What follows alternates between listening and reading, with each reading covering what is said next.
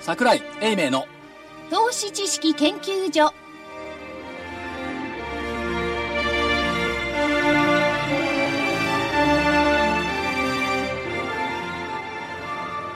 投資知識研究所場外乱闘編桜井泉の銘柄バトルロワイヤル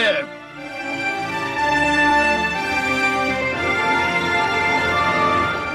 皆さんこんにちはレフリー金内彩子です今週もよろしくお願いいたします、えー戦う赤コーナーは桜井英明さんですあ戦っております桜井でございます そして青コーナーは株の一えっ、と株ワン株の株の一味になってしまったとうとう一味になってしまったとうとうなってしまいました銘柄コーねドでいくつにしましょうか株の一味で株の一部はい泉一味の皆さんですはい一部のキュービですよろしくお願いしますはい同じく戦っております大場ですよろしくお願いいたしますそしてコミッショナーはラジオ日経福井です。よろしくお願いします。さて、えー梅雨も明けまして一気に真夏日だそうでございましたけれども、えーこの夏はアンギャが苦しくなりそうな結構エルニーニョだけど暑いよっていう話エでルすねニーニョは遅れるみたいよ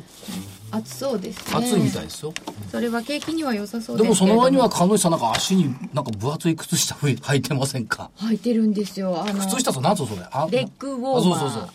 真夏のレッグウォーマーってさ真冬のサーフィンよりもすごいよねそうですよね、なんか汗もできそうですよねでもあの冷房に弱いんですあなるほどスタジオがキンキンしてるのではいさはっめきており思わまず見したてびっくりしてなんで真夏にそんなの履いてるの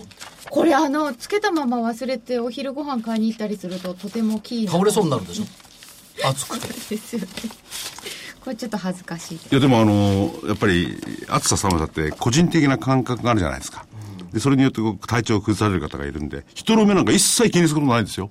そうですねね、自分が良ければそれでいい。こういうね温度変化が激しい時とかはねちゃんと守らないと、逆に言うとレフェリー全く関係ないから真冬の半袖だからそうそう、真冬の半袖。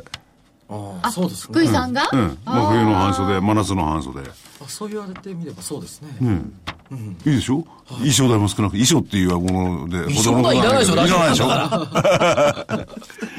えでも半袖の方が安くていいよね袖の方が今安いですよね。布地が少ないから、何違いませんでしょいや何気に長袖はやっぱ高いですよそうですか、そうですかねいや同じブランドで見ればねおおーそうなのかだって同じブランドで半袖長袖逆転したら怒るよねいやでもほらいデやいやいやザイン性とかそうボタンデザイン性とかボタンとかまあ、よくわかんないんですけど、うんでもとりあえずまあ夏物も売れそうな感じな暑さでございます、やっとね。そうなんです6月がやっぱりちょっと天候悪かったので、うん商品のところがちょっと冴えないんですよね、ね、土曜日が足りないとかなんとかって言い訳はしてますけど、やっぱり6月消費ダメでしたよね。うんさてそれは消費税とはどういうふうに関係しているのでしょうか、なんていうことも気になりながら桜井さん今週の動きはどうですかやっぱり呼び値でしょうね、そうですよね、まあ、個人的にはその不毛の呼び値変更と呼んでおりますがどっち向いてるんだかまあ東京さん日ばかりやっているワンツースリーにとってみても意味ないでしょこれあんまりあるうんあんまり意味ないですねないですまあかデートレだったらいいですけどねいいあんまりいスいでイすスイングだとあんまり意味ないですねあんま変わらないですねはいデイトレする方でもなんか板見にくくなったとか結構うーんリスナーさんアンケートでは今んとこ不評なんですけど、でもチャートはふんわしのチャートは見やすくなりましたよねうーはいん、あのみずほとかああいうやつは今までがバーコードでしたからねみずほのバーコードは面白かったですよね最後の日今まはで典ずっとですもんね型的に二次元バーコードでしたもんね、うんあれ、個人投資家はまあ、難しいでしょうけどね、1000株単位ですりゃ、切り上がるっていうかね、えー円線にはなるわけで、円線じゃ円にはなるわけですよね。でも個人投資家に関しては、死者誤入して、あのー、い円の位を一つ上げてほしいですよね。元に戻せって話いや、戻る戻るじゃなくて。例えば、よ50、50銭になってたらね、もう1円50銭だったら2円にしてくれるとかね。あのねえそれすごい愚かな議論で、ねそんなことやったら、ええ株価の申請性ってどこ行っちゃうのだって、個人投資家に今はつも、いうてる値段じゃ個人投資家にはもう関係個な人投資家とい。プライスが違っちゃうのよそしたそらう、そうですよ。だって個人、機関投資家のためだけにやって、個人投資家関係ないわけじゃないですか。えそしたら100円50銭200円50銭で買える方を選ぶと思うな201円で買うより誰か。個人投資家そうですよね、ペット上がってきて、ぴょんと。だから切り上げるとどういう意味だから、一社購入しちゃうんですよ。今200円50銭してるものを200円にしてくれるならみんな行くと思いますよ、今200円50銭してるのを四捨五入したら201円になっちゃそううそう、1円なればいいんじゃない誰が50銭上で買おうと思う今200円50銭のものを持ってる人はいいですけど、うんこれからあ買う人はね買う場合ねうん高くなっちゃったらそうそうそう困っちゃうので、うん。まあとりあえず商い増えてませんよね全体は、全く増えてません、うん、だからこれ意図したことは商いを増やそう流動性を高めようそれから値付きを良くしようと思ってやったわけでしょ、値付きはいいかもしんないけど流動性は一緒ですやんねこれ、まあみずほとか一部が増えただけで、それも多分どうなんでしょうね個人投資家が増やしたわけではないでしょうから、あとは減ってるのもありますからねそうですよね、でも、さすがに22日でしたっけだけはちょっと増えましたよね。いやそれもみずほ鉄ぐらいよお手数ぐらいですか22日に減ってる銘柄も多くあるの、あ、多くある。でもそれはあまり言及されないんだねつかないですよね。あ、そっか。だって新越価格の50銭単位とかさわけわかんない読みにくいったらありません、だからこれを救う究極の策はですね、一社購入。違うそ んな5千 小手先の策じゃない、みんな株価が上がってその通りみんな5000以上になれいいうん。ならないでしょやなればいい究極の策は究極ですね、それは。究極っていうかもう、あ無駄、無理ですね。なんでわからないですよわ。からないですよ何があるかも。可能性はゼロじゃないただその時限りには、なくゼそロでのすから時にはまたほら、機関投資家の方を向いているから、またそれでも導入しますよ。わけのわかんない沿線単 位を。でもうしょうがないから、あの、自社株買いをたくさんやってもらうとかね、株価の償却やってもらうとかね、発行済み株式数を少なくしてもらって、みんな5000以上にしちゃうごとか選ね、手でしょ。あ、それはあれ、それはありますね。小手先のことを言えば。でもほら、証券取引所から企業も言われてるから、なるべくそういうふうにししないでくださいって。まなあんかね、 1000株単位に揃えようとしてたはずだったんですけどね,、そうん。こでかえってこういうことになるとどっちがどうなのかなとちょっと整合性取れない気が、まあ、火曜日も言いましたけど、証券取引所が決めたことってよくわからないことが多いですからね。立ち会い時間にしろね、営業日にしろね、これでも予備値の変更って第3フェーズがこれからあるんですよね来年でしたっけ JPX400 も入るんじゃないのっていうふうに言われてますけども、今、80銘柄ぐらいでしょ今80。また広がるわけですから、大変だな。まあそそれもそうですけどもあれあれ読みましたあの結構流れてるんだけど手動の HFT っつうのうんいいえなんですか、それ。今ほら HFT って機械がやってるじゃないはいフリークエンシー、でビャンビャンビャン飽きなしてるしでもそれ手動、手動でやるんですか、それを。それを手動でやっている個人投資家さんが一部にいるだろうと、というかいるらしいでねあるネット証券の人のこのコメントなんか読んでたらねその例えば先週鉄拳がストップ高したり、はい大法建設が上がったりしたんですけどもその裏側であるネット証券では一人の投資家が1日1000回以上の取引やった6時間を1000で割ると。なその通りそうするとね1時間で200回なんですよ200回ね、60分を200回だ。 20秒に1回トレードをすることになる。もう不可能じゃないですね。うん、できると思いますけど、指は相当疲れると思います。千、千。ねこれだから機械で出さない以外のことは手動じゃ無理だと思うのよね。それプログラム組んでるんですよねえ、多分ね。でも、個人投資家もそういうのを始めたケースがある。で、指でね、20秒に1回出そうと思ったら、無理だね。解禁ですもんね。そうですよねだって考えてない、考えられないじだゃんって売り買いの売り買いの別と銘柄コードと株数とまあ成り行きなら成り行きにしてもパンパンパンと3つ入れなきゃいけないから20秒で最低限だよね出し続けて5時間、同じのずーっとこう押してる感じになっちゃう自慢じゃないですけど私指早かったんですよああ、それでもそれは不可能ですか。不可能っていうかねもう最後はもう動かないそうですよね、こう結構指の速い遅いは致命的だったって聞きますけどねあー昔はねねでもそれでも20秒に1回じゃないでしょうね、指の早い遅いとねあと準備準備来たなと思ったらスパーンとエンターキーを押せる準備を画面でしとくのああ。でそのもっと牧歌的なその前の時代は何が一番重要だったか、うん声の大きさあ、なるほどね。あたちさん、鉄100万買うってでかい声でやつとか来るわけ。あいまだに声でかいですけど。なるほど。ああとは位置ね、トレーディングルームのどこにいるか。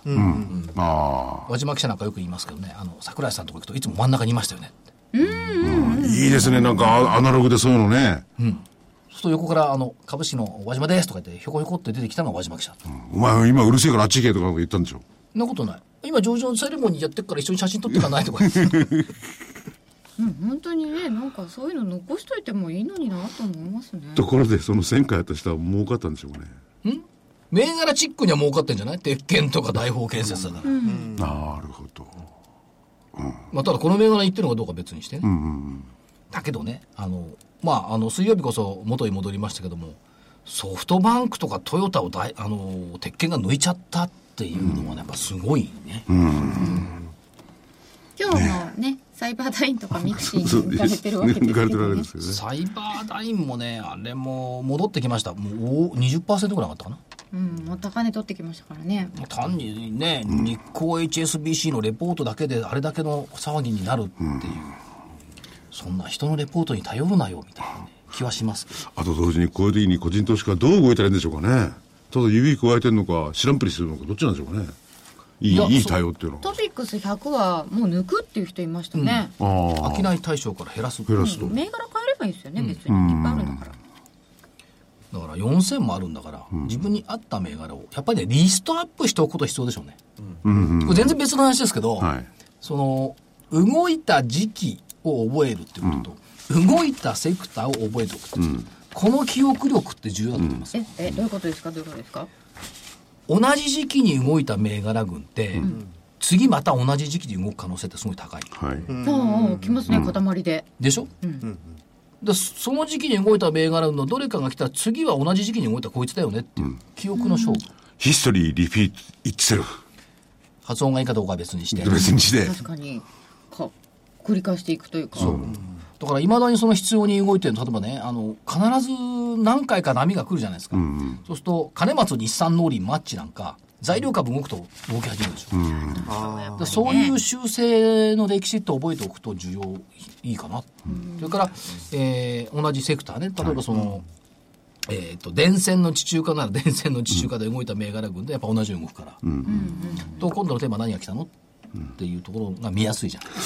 でも、例えば駅で動くとすれば駅なんかそうはできないですからね。駅うん。品川駅、品川となんかの間の鉄拳。なんでだってまたあれ駅はできるんですかね。トンネル。あ、トンネルっていうことでやってんのか。うん、だから、えー、とコンベヤなんかがね、ストップなんかして動いて、えー、と水曜日は下がりましたけども、あ、そそれれ超、だって地下ですからね、全部。そうですよね。リ駅はニアっねて。大半地下ですし、まだしばらく出来上がるのに時間かかるしう。ん。まあそういう長期的なテーマがいいですね。まあ、挙句の果てには横っちょで品川、リフラクトリーだっけ、品川白レンガ町白レンガ同じ品川でも違うだろうみたい なね。耐火レンガ。対価レンが。でもそう、そういうのが来て、今度、次の日あたりに含み関連も来たりだとかか。ら、そのもっと笑っちゃう。品川白レンガが動いたら横っちょで黒崎播磨が動いてたっていうね。全然違うだろう出ちゃったんですか。あの、実は、来月、来週31日に、英明所長のですね、投資知識研究所の DVD、これが発売なんですよ。はあ、すいませんでした。そそううあでなすた。の銘柄選定法は間違いだらけだ。勝つためのテーマ、銘柄選び、利益確定法、確保法はこれだっていうのが、あの、DVD になって出るんですけれども。あなんか今のがちょっと近い感じですね。これ以上お話になるとですね、その DVD の中身に行ってしまう んで。いや、そうぜひ、そその中身はそれ別の DVD 話で買っていただきたい。これは言わないですけど、あの、でもね、品川地区の再開発で品川白レンガが動いて、横っちょで黒崎播磨が動くって、この連想法好きなんだね。なんか、なんかいい、いいいい加減な連想ですよね、でもね。なんで確かに面白いけど、いい加減な連想どういう白黒がつく。なるほど。赤、赤とか黄色もそれ出てきたりなんかしてね。黄色って社名もないんじゃない ?R はイエローハット。あ、ありますおーね。よくすぐ出てきまお出てきましすたねね。うんへえ。ということで、まあテーマの連想なんかは楽しく続いているわけであ、ございます。これやるとね、寝れませんよ。夜。連想ゲーム。うん、ヤギ数えるよりも寝れない。うん。あ確かに。目の前にね、銘柄コードがバーって浮かんでこ ないヤギ数えるよりもって。あ、一人でやるんですか。誰とやるなんだ、誰かでやるのが楽しいじゃないですか、それこ。れ輪島と二人でやるの銘柄コードをどうぞ言って銘て。柄どのうだこ輪島これとかほいで、失敗したらしっぺかなんかやられてなんかして。言って。糸一応桜井 さんとか言うわけそれ違うっすよ。 よくわかんない。前になってない、全然。ということで、はいえー先週の振り返りから参りたいと思います。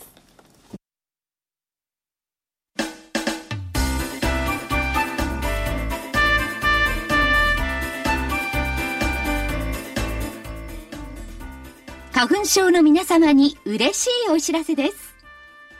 花粉症で長年悩んでいた医師が自分のために開発した花粉症対策商品ポレノンは花粉が体の中に入る前にブロックする体にも優しい商品です。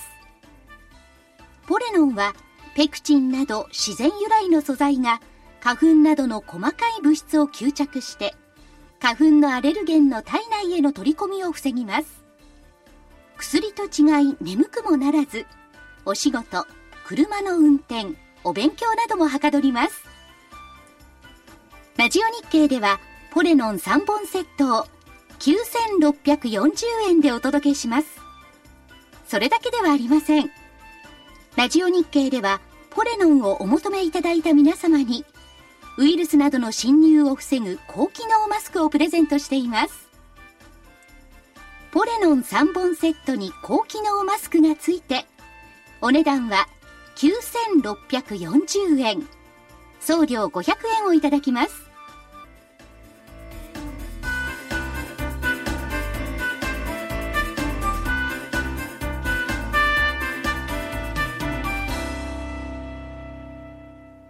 桜井泉の銘柄バトルロワイヤルさ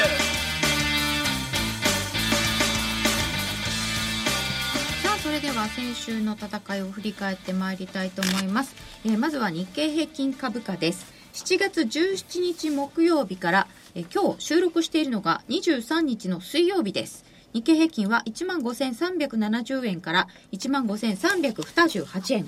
41円安ということでしたので、えー範囲の中に収まりましたので横ばいという判定でございます、えー青コーナーは上赤コーナーも上ということでしたので両者×でございますだから言ったでしょ青が上って言ったら相場が拗ねちゃうんだ。一週間ずれましたね。すねて上がらなかったですね。うんもうこれも危惧してたの。大場さんのそれが上という言葉そで。れが一番の危機ですね。しかも自信を持ってトレンドラインを抜けている。方向線25日線も抜けている。抜けてるから何なんだよっていうね。まあでも持ち合ってしまいました。ぬ抜けて持ち合ってまた行くってのもありですよね、そうですね。思ったほど下げなかったですからね。うんそんな感じです、いや、思ったほどって思ってないんでしょだって上って言ったんだから。えああ、まあそうですね。いやあの、金曜日、下げましたけれども。まあ一応下ひげな感じそでうですね。うん。そう金曜日ちょっとちょっとドキッとしましたけど、はいどうどうでした金曜そう日でもなし金曜日ね、場にいなかったから、なるほど神戸にいましたから、随分下げたなと思いながら。うん。いましたけども。ただ、材料的にはね、その、またウクライナでしょえここのところ一貫して起きてるのは、まああの、この間はウクライナのうん撃墜事件だったんですけども、痛ましい事件だったんですけども、一貫して起きてるのは外の事象で、米株も日本株も下がらない。えうん。ずーっと考えてくださいよ。ポルトガルがどうかした。ウクライナがどうかした。で、何も動かないでしょ残らないですね。不思議ですよね。多分ね、ご本尊っていうか、本当に動こうとするなら、やっぱ中国がどうかしたってことなんでしょうね。あれは電波しちゃうからですか、うん、で、この間、日経にも載ってましたけども、人民元っていうのは決済資金のうちの2割弱までもう伸びてきてるでしょ。ということは、もうこの影響は無視できない。しかし、ポルトガルやウクライナやロ,、まあ、ロシアは多少でかいですけど、これがどうのこうのって言ったって、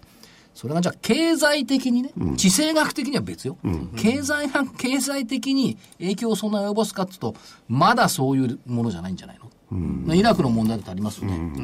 まあヨーロッパ一覧の話であってね、こうあたふたするのはヨーロッパだけかもしれないですからね、あれ。だから事件事故っていうのは、やっぱりその相場に与える長いインパクトってのは多分ない相場を下げる事象ってのはやっぱ相場の中にある、だから金融機関がね破綻するとかそういう問題の方がよっぽど大きいと思いますよ、かといってそういううまい具合にこう脚色したポルトガルの銀行の破綻懸念っていうのはありましたけどこれも通過しちゃったでしょ、ねだから周りから何が飛んでるか来るかわからないですけども外の地政学的リスクで株価が大きく下がるということは多分可能性としては今のところは少ないんじゃないですかという気がします。というよりも、あの、アメリカの方の債券が、妙に動かないっていうか、あれじゃないですか。いやに2.4% 2.4%。台ですよね。台ですよねということですから。その辺の方の動きも全然わかんないんですよね。もうちょっと、アメリカは世界の中心なんだから、その安全資産に行ってくれれば、ついでに、えー円も安くなるなと思うんですけど、全然動かないですよね。全然動かないですよねえね。ただあアメリカが世界の中心の立場からちょっと離れよう離れようととししててるる。と言っている人もいたでしょ。うん、見ましたよね。自分でねもう世界の警察じゃないみたいな落ちちゃった。降りちゃった。だから警察を辞めてガードマンぐらいになっちゃった。うん。コストかかるでしょ、アメリカにしても、だって、ついつま合わないでしょ。予算が、お金が足んないっつってんのに、ちっちゃな政府目指してるのに、いや、お金軍事費削減じゃなくて拡大してくださいって言ったら、そりゃ議会はうんって言わないでしょ。言わないですよね。で、国内的にだって、あの、兵士のお母さんたちだってね、なんで私の息子がこんなことで血流すのよって言ってるんですからね。そういう気分が強いみたいですね沿線の、そんな中でいろんな地政学リスクは起きてはおりましたけれどもあんまり影響されずされず、だから前から言ってるその投資の鉄則大前提っていうのがあって、まああって自分で言ってるだけですけど、 作りました作りました。はい。心して皆さん聞くよういに。やいやいや、慌てない、はい。騒がない、うろたえない、っていうのをリーマンショックの直後に言ってたんですよ。そう。あの頃ね、これ言うの度胸言ったのよ。リーマンの時です。リーマンショックの直後の2008年の9、10、11月頃に言ってたんだから。騒がない、慌てない人、騒いでんのみんなね。で、騒いだ結果どうだったか。安値で売ってるんですよだって株式市場は崩壊するとかみんな言ってたもんね。えでもとりあえず慌てて売っといた方が良かったってこともないですかあのない時ですありました。だってあったでしょ。2008年。あ、その後その後。売っといたからとにかく良かった。それはずるずるずる来ちゃったんだから。それでもね、えーっと、売っといた、売っといたにしても、一回戻ってんだよね。ね一回で、3月に向けてもう一回下がった。えあの心の平安というかなんというか、メンタル弱いもんですから、だけど逆に考えたら、まあ今だったらこう喉から手が出る水煙の的、あの時の値段っていうのは。えああ、そうですね。そういうあとそこでになり買まっすていればってやつですよね。うん、買うなんてこと誰も一言も言わない。うん。株には触れない。まあそういう時が買い場だっていうのはねあるんでしょうね、いや、それだから、あのー先に言って振り、言って振り返ればそうなんですけど、当事者としてそこにいるとね、厳しかったですよ。毎週だって金曜日とか土曜日特番やってんだもんね、ラジオ日経で。何円割れ何円割れっつって、で横でまたうっちがさ恐ろしそうな声で「為替は円高です」って言うなよみたいなあわ相当うろたえてましたね。そうスタイルをもそう、何が起こるか分からなういわからない。あれはね、ということで慌てるなうろたえるなということでした、えーでは銘柄の方いきます先週青コーナーからは大場さんから東京精密7729はい1833円から1886円になりました、えー買いでした丸はい。よかったです。順調はいな感じですかね、そうですね。そして浅沼組1852 131円から147円で丸です。これが本命でした。はい。うん。うん昨日上機嫌になってしまって、はい。ちょっと残念ですけどね。ちょっとね。はい。はい。まあ、あの、しっかりと伸びてくれたので、よかったです。これね、はい。あの別のチャートってあるじゃないマスダーシとかさ、あれでもやっぱゼネコンでずーっと出てたんでああ、朝生が。あ、そうですか。えー出てたって上がってたんですか開開候補みたいな。そうそうそう、まあ買い候補っていうかそういうこう候補でもないんだけど、あのこういうチャートが形が良くなったってやつね、チャートってのはみんな同じような形にっていうか、その結論になるんでしょうかね。結論がどういう。いや見方によって解釈によって違うんじゃないですか、でも、いくつも重なってくると、な来んるこか角とはあ度りがますよね高いというか。続いて、国際定石1605は1545円から1580円50銭になりま した。丸です。ありがとうございます。点五がね、なんか気持ち悪いですなねんか。気持ち悪いですね、これね。なんだこれっていう。切り、切り上げて81円にしちゃダメですか。ダメですね。ダメですそうか。ガソリンの値段もさ、ね、160円とかしてないぞ160円10銭とかしてくれよねね、細かくね。おー確かにあんまり1リットルでは買わないですもんね。うん。で、その時に、いや、10銭ねえから払わねえで負けとけとかなんとか言ってね。端数は切っとけ、うん。多数は必きずつ言かいっそうた。ですね。それは違うんじゃないか なで 続いて、北北フィナンシャル8377。これは212円から211円。あらまあ。いまたもや1円ですね。 1円になりますね。 1円によくなくされますね。ん僕らは。ということで、ちっちゃい罰ですね。はい。はい。うん。 1円なんですけどね。うん、いや、 1円されど1円負けは負けですは、はいいやとうこの後とをですね聞いてもらうとねなぜなぜちっちゃいバスかよくわかると思う続いてでは赤コーナーです YAC6298 は639円から650円になっています、うんえー丸です、これが本命でした USS4732 が1775円から1788円丸ですね、モレスコ5018が1691円から1730円になりました丸ですはい今のレフェリーの言葉の中に罰というのは一回も出てきませんでした出てこなかったですということは今回罰になったのは日経平均別にして1円下がった北北銀行だけだったということは全体的に非常に今週これなんはですちねゃんとしてたと、あの全体がね40何本日経平均下がってる中で、えー、12345銘柄があって6銘柄が丸ということはまあ相手を叩えようかなと嬉しいな嬉しいですねはいいや、ねでもでも本当いいバツついち戦ゃいったからいい戦いでしたこの1円差がされど1円なんだねされどでもね1円あれが1円悔しいということでチームとしては赤コーナーの勝ちです、おめでとうございますチチームってさすいません一人で一人しかいないんですけど一人チーム。いやでも時々あのー福井さんがねあの本命決めたりさされるんであ何いや、僕もこっち、こっち派ですかレフェリーじゃなくて何えいやコミッショナーが味方なわけそれはダメでしょうねそうですよね。ということなのででもこれみんな、そのね、一つの時検討してますよね。科学的にもね、上昇率。うん。まあ日経平均の動きの割には頑張ってくれたなっていう感じはありますね、結局でもそういう相場だったっていうことですかね、まあ、あとは逆に言うと、あのーよく市場関係者なんか言いますけども、その注目株とか出した時にね、日経平均がダメだったからやっぱりダメだったですよっていう言い訳は聞かないってこと。うん自らを律しますと。そうですね、よく言うじゃないですか。み日経平均下がってるから。全体相場らしいそうか全らだと体ね相場がダメだから私の注目株も下がったって言うんですけど、それは関係ないっていうことを立証してしまいましたから、二度とこの言い訳は聞かない と。自分で自分の首を絞めましたね。そよくリスナーの皆さん、これ今の発言をですね。いや、覚えて覚えてそれぐらいのやっぱりね、節操というものがね、市場関係者には、きついけど、はい必要なんじゃないかと。あ、いますよね。適当なそういう野郎がね。やろうかこれこれこどうれか知りませんけどね。まあでもさすがにあの暴落しちゃった時なんかは引っ張られるとは思いますけれど、でまああのどんな銘柄を選んでもみんな一緒に上がってくれる時もありますけれど、まあ、でも今回は結構なんか検討されているのかなというなん感かじこういう形を見てると、ひょっとしたらこの参考銘柄にされてる方がいたら、聞いてる皆さんのお役に立ってんじゃないかって気もしてきますよね。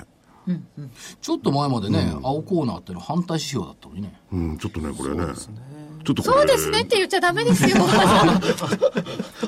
とななな流れが違ってきましたね。ここから変わやっってぱいりあただけの、所る所長の厳しい、はいえー教え、しつけ、しつけじゃないですね。えーご指導の導き賜物でございまが、すこういうふうな形となって現れてるとするならば、いや、別にしつけてないですよ。いやいやあの日々学ばせていただいや、いて日々会ってないし。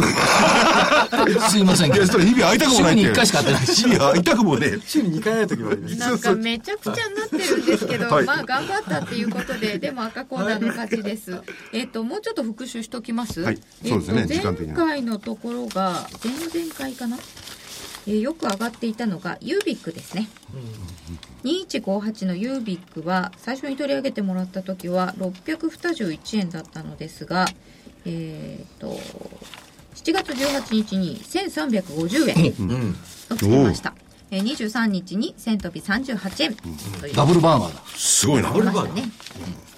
621円ですか。 621円からそうですよねあ。とは、インフォコムも材料が出てきましたですね。インフォコムは、えー1000円乗せましたね、高値では。1000飛び92円。 954円からね、1000飛びき。いや、だいぶ上がってる140円。まあ一番ちょっと、ねだからまあでもそうでもでもうん火曜日のひげが長いのよねうん、ちょっとね。そんな感じですね。インフォコム。でも、ネだからッやっトぱり医ど療。うん、同意づいてきてるっていうのはあるんでしょうでもでもやっぱりこの戻りですごかったのは何も言ってないけど水曜日のサイバーダインっていうのすごかったですねあーさっきのね、うん、先ほども日話興 SMBC のしてました。サイバーダイン。ええー高値取ってきました3日続伸だった23日の水曜日は、だからテーマがこう戻りつつあるっていうのが、やっぱり持続したテーマになっているっていうのは相場の強さでしょうね、線香花火じゃなくなってきたもんねあロボットが、うんだから川原テックなんかもね、はいその1か月ぐらいこう休んでたじゃないですかところがまたその栽培ラインに引っ張られる格好もあるんですけども出てきたっていうことを見ると、まあ、ロボットにしてもそう例えば沖電線なんか今休んでますよね連戦の自中間っていうのは、そういうテーマっていうのが手を返しなお声また出てくるんじゃない水素もそうですよね、ちょっと休んだりしてますけどね、でも例えばロボットで、えーっと共演産業まで行っちゃうとかいうのはどいうっちゃなうんですこれかはまあ連想の出せる技先ほどの先ほどの羊を数えるようにしてもうね市場関係者は連想が大好きなんだから、これが来たらこれが来てこれだって50ぐらいの螺旋階段待ってるんだからそんなにそんなでしょうそして螺旋なんですね螺旋ですなんかいいいい加減なやつだって感じもしますね。なんで一つなんか餌を与えたら、それを買ってぐるぐるぐるぐるぐるぐる、誰もそんなことい言やっいや、てちなゃいうちゃとうちゃうちゃかう、しゃぶり尽くすの。あでも循環物色って言いますよね、こっちが来て本当にこっちが来てこっちが来てっていう、だゲームやってちょっと休むとロボット来て、あ今日はなんか材料出てどれか上がったと思ったらバイオくっついてってみたいな、ここも螺旋ですようん、ね、そこまでですだからね。そういう中でね、じゃあ ROE が8%だ9%だっていうスクリーニングをやる世界と ね、信用罪がうんたらかんたらってめっける世界とね、それから PR がなんたらかんたらって業績がどうだってめっける世界と、どれが収益化するかっていうと、そっちじゃないような気がするのよね。連想ゲームの方が、まあやってる本人は面白いしね、んリスクは高いですよ。うんだけど、そっちの方がやっぱり本来的な株式投資っていう意味では、どっちがいいかってのは別にして、まあ、好まれるのかなという気はしますよね。こういう、こういうそのぐるぐる回るっていう時にはね、誰かが網を張って待ってるようなことがあるのか、あるいは誰かがちょっと動いたらバーッとみんな乗っていくのどっちなんでしょうかね。動きに乗るってのはあるでしょうね。当然ながらだ。から事前にこういうの分かってれば楽しいですよ、よりね。わか次はこれだよ。す次みまはせん。これだ分よ。かってれば、そういう人は何も言わずにトレードするだけだと思いますよ。あなるほどね分。かんないからうじゃうじゃ喋ってるんだと思います。逆説的な言い方すると。と資金量によってやり方違いそうです違うんよですよね。じゃあ、確かにね、あのー10億円とか50億円運用する人がちっこい株いけたら、ほん無理だもん。ということで、はいえー先週はなかなか好調でございましたでは今週の戦いにお知らせの後です、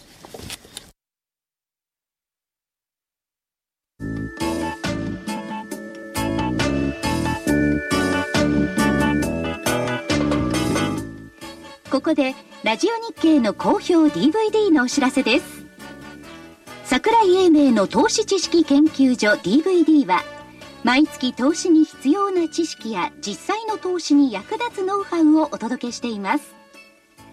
この DVD は毎月テーマを選び桜井さん自身が実践で学んだ投資に勝てそうなノウハウや内外の投資家の動向さらにアノマリーなどに関しても丁寧に説明していますまた徳間書店の大岩川源太さんの投資カレンダー実践塾 DVD も毎月発行しています来たる月の投資戦略をどうすればいいか投資カレンダーに基づいて大岩川源太さんが分かりやすく解説します桜井泉の銘柄バトルロワイヤル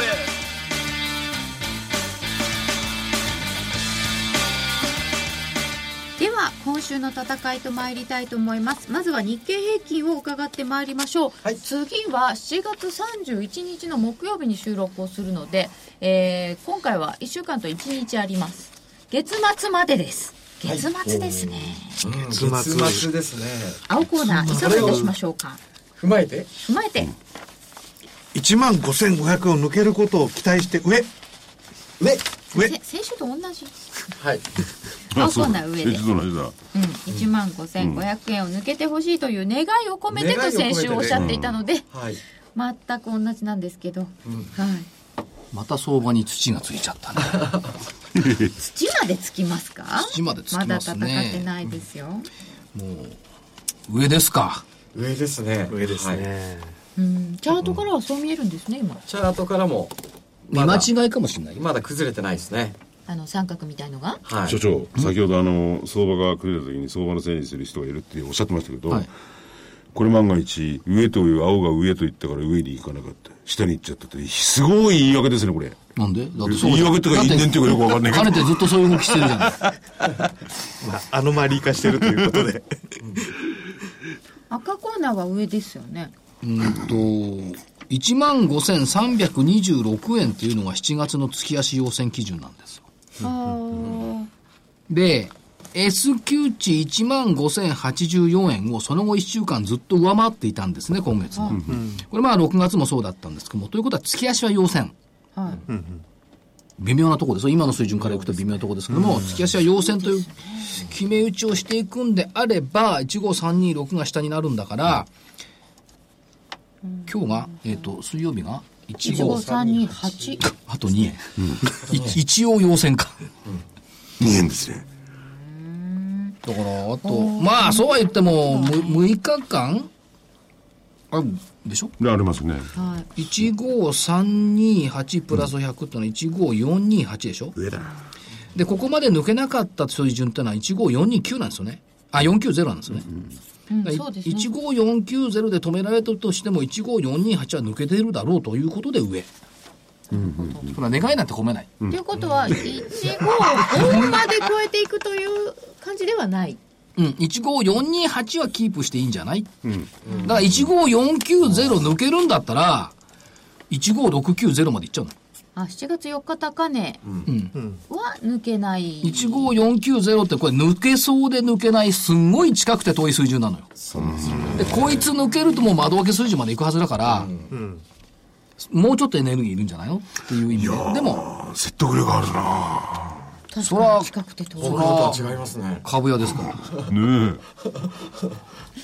ということで両者上ですが結構理由は違っておりましたはい、えー、あさらま星じゃないからね。てしかもあのもうちょっと上を見てますよね青コーナーの方がそうですね。そうですね上を見あてのますね。 7月のその高値やっぱ抜けて、それが唯一の弱点なんだよね。それではえ。はい。個別いきましょう、青コーナーからですはい。では今週私からいきますけれども。えー、っとですね。新興銘柄で。1429。日本アクア。 1429の日本アクアはい。えー7月の、え2日に高値を取りまして、そこから、えー一旦3600円ぐらいのところまで戻ってきたんですけれども、まあ、ここ、この戻ってきたところからのトレンド転換を果たしたということで、ここから再び上昇するところを狙っていきたいと思います。まだ若いですね昨年12月でしたか上場しえたーの、日本アクア、そうですね。これそうですね。昨年12月ですね。まあ、ヒノキ屋のね、アクアフォームですよ系ね。経営する会社。断熱材。泡の断熱材。今2万頭ぐらいに使ってるのかなおいい会社ですよ。ねどうぞ新横浜行って見てくれば。これ新横浜なんですか新横浜ですよ。え元名古屋だったけど今新横浜。あ結構ね、あの、テレビでこの泡の断熱、あの、断熱材作るところがみ見れてくれてるんだよね。で、それ見てて、こう、おお、できるな。あれね、夏も冬も断熱材がいるんですいりますよね。うん。確かねそのあの断熱材ってアクアフォームだったっけ光熱費が相当安くなる、そういえばこれはいいですよね、この夏も暑くなりそうなんでね、冷房代かかっちゃって、まあ、熱中症になるようなね、多少のね、そういうコストはどんどん使った方がいいんでしょうけども。省エネということで、そういうのもあります、日本アクア買いで買いで。いただきましたはいえーそれともう一つ、えー、4229軍営科学買いでお願いしまなんだす。 3D プリンターまた来んのはい。今度はでも買い前ですこれバズにならなかっいや、あの、えー、罰になったかもしれない。前回でも、あの、売りで。売りだったのはい。売りで話し出し今回はた。買いで買いでたすだ。からワンツースリーがこの間のあれもそうですけど東京精密もそうですけど売りって言っていた銘柄を買いに転じてきた、ああそうですね、この辺にそこはかとなき心理の変化を読み取った方がいいんじゃないかな怖さを、どっち信じてる心理の変化市場心理いや、心理の変化じゃないです。あ75線日線の変化移ね動平均線、方向線の変化を読み取っていただきたい。それ読み取ると間違うかもしれないけどねいやいや、そんなことないですよ。も確かに75もう日線は信じても方向線は信じたくないな。ね方向性を信じましょはい。え。いや、でも一応ほら、75日線は信用、信じてもって言ってますからね。 75日線は信ありがとうございます信じてみますけど、方向線としては見ないもんね。う。緑のそ線こはに方出向性。てきてるのが真理じゃないんですかその線の向きが変わってくるとかいそううですのねがうんはいだから線がメインじゃなくて心理がメインなの。まああれですよ。方向性が上向きになってくるってことは、ポジティブになってきてるってことなんですよ。でも方向線75日だって結構期間長いですよね。はいで、昨今の相場みたいにこう、まあ日替わりとは言わないけどね、はい物質食の立場が変わるじゃないですか。対応できないんじゃないですかね、これ。対応ですか、うん。対応できますよ。もうこの方向線タッチしたところ。全然議論になって ない。理由になってないもん。でも結構この、あの、75日線、その方向線当たって跳ね跳ね返るってよくあるんですよね。で、このあ文れ、明科学も75日線は信じますよ。なぜならば75日線って19を表してるから。だけど方向線って言っちゃうとなんか曖昧もことしちゃってさ、あんま信じたくないんだよね。株価の方向が一発でわかるんです。これを見れば。 ということで。いや、そんな普通にチャート見ればわかんじゃん、方向が。ということで僕の目ができます。自分で完結してますよ、なんかお願いします。はい、えー、それではですね、買いで、8616、オンワードホールディングス、お願いします。 8616オンワードあ違いますね本当今度違うんじゃない8016ですね。そうだね、86って証券だもん。はい。 8016 8016のはいオンワードホールディングスなんですけれども、はいえー方向線の向き、上向きです。で、今、25日線のところで、まあ、ちょうど株価推移してるんですけれども、えっ、と、週足の方向線を見ると、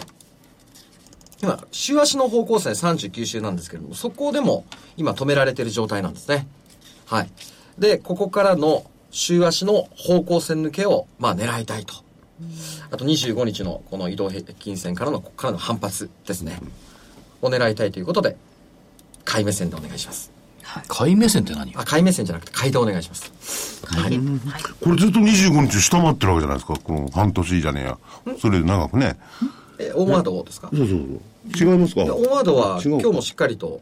いや、に25日の、あ、今見られたのは週足のあ、週足のやつですか。ですねあ、そうかそうのか。、ひ冷やしと、なんですもんね。はい。週足の39週で、 39週です今ね。止まってるんですよね。上の方がですよね。はい。うん。ここからこの週足の方向線抜けを狙っていきたいと思っております。五大陸の CM が結構話題になりましたよね、うん。あの歌舞伎役者さんたちがやったんですかね、男性もの五体力いいよ、あれ。あんまりテレビ見ないんです。すいません。いや、テレビじゃスーツ、スーツとかいいよ、つ ああ、スーツ、スーツがです か。ジャケットとか。すいません。スオーーバツもジーャのケットも着て。 8016でしたあ真夏の半は袖、い、マラソンの。真冬の半袖。あそっか真だって夏は普福通井ださんがスーツ着たのとこの5、6年の間に2回ぐらいしかないもんね。あ僕も見たことないどうでしょねう持ってるんですよ、一応。暑くて暑くて出夏。版パーティーの時に着てきたっけ着ていきましたね。うん、ような気がする。ねその終わりあ、えーはい。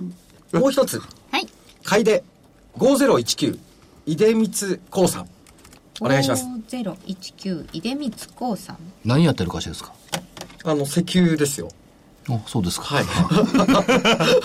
ドキッとしちゃいました。はい。いやもうこれは、理由はもう単純に、えー、上向き方向線を本日の時点で、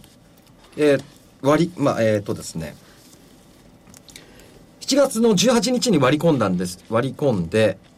で、えーっと、昨日、7月の22日、方向線の上から始まって、また割り込んだんですけれども、今日し下から、まあ、しっかりと、まあ、抜けてきてますので、まあ、ここから、下から上に行ってるわけですよね。そ羽ね。終わりにでもしっかり抜けてきてますので、ここから買いでお願いいたします。ということで、い4つ出てきましたが本命はどれにしましょうかじゃあ、今週は、キュビさん、お願いします。はい。では、大きくいくところを狙って、1429日本アクアでお願いします。日本アクア本命ではーいでは赤コーナー参りましょう えーっと、6809。TOA。 6809の TOA これは前にも出ましたかね、出ました。行ってきましたかね。はい神戸ポートアイランドまで。神戸放送設備セキュリティシステム、やっぱり海外120カ国に、えースピーカーシステムだとか、いろんなものを販売しているところが強い。ここのビルもみんな、これ、あれよ、東和のスピーカーシステムです。ビルがね、スタジオじゃなくてビル。ああ、ビルがですね。それから、えっ、と、監視カメラ等々、やっぱり伸びてるなということと、ここ、自前のホール持ってんのよ。ああ。何百人も配送、で、そこで音響設備のデモンストレーションとかやってくれたんですけども、感激した。あのスピーカーシステムすごい。なんだっけはい。あの、イーグルスのさ、ホテルカリフォルニアナ2のを演演奏っていうか流してくれたんだけど、もうガンガン来て、一緒に行った人は涙してましたね。誰ですか、一緒に行っいやーよく時々木曜日に来るおじさんた。の。あ涙してるそれほどやっぱすごいシステムっていうことと、まああのまあ、電車に乗っけてる電車の運行システムだとかね、いろいろやってきてるので、まあキャッシュもねたくさん持ってる会社だし創業80年、五輪関連カジノ関連としてはやっぱり主役だろうと思うんで、しかもこれねポートアイランドってどなどんな企業が多いかって見てきたので確かにその先週挙げたモレスコの本社なんかもあるんですけども、あの目の前がねアシックス、え、ああシックスうん、で横がね田崎田崎真珠信じということはポートアイランドそのものがファッショナブルな街として、市というかね神戸が作った、でそこに TOA がいるってことはやっぱファッショナブルなのよ、感性に訴える産業、それがどんどんどんどん進化してきた、っていうことですからちょっと特殊だっすね、アシックスと田崎とは一緒とは思えないけどでも並んでる、やっぱりねあのーどんなところに本社があるかって見るの重要よ途中に神組がありましたけどね、あ。あいかにも港の近くだった、まあ、ポートアイランドそうそうそうそうそうえーということで TOA6809 はいあ。 時間、あの、もうちょっとありますけれども。ちょっともう一名が出させようとするわけ、じゃああと3180ビューティーガレージ3180のビビューティーガレージ新値取ってきました新値っつうかね戻りの高値取ってきました、まあこれは得てしてあのー高値で言うと落ち込むことが多いんですけどもでもまあ上場来のねところとか上場の時の値段って5000からね6000ぐらいしてるはずうんそうでですすねから、そこから見ればようやく戻ってきたかなっていうこれ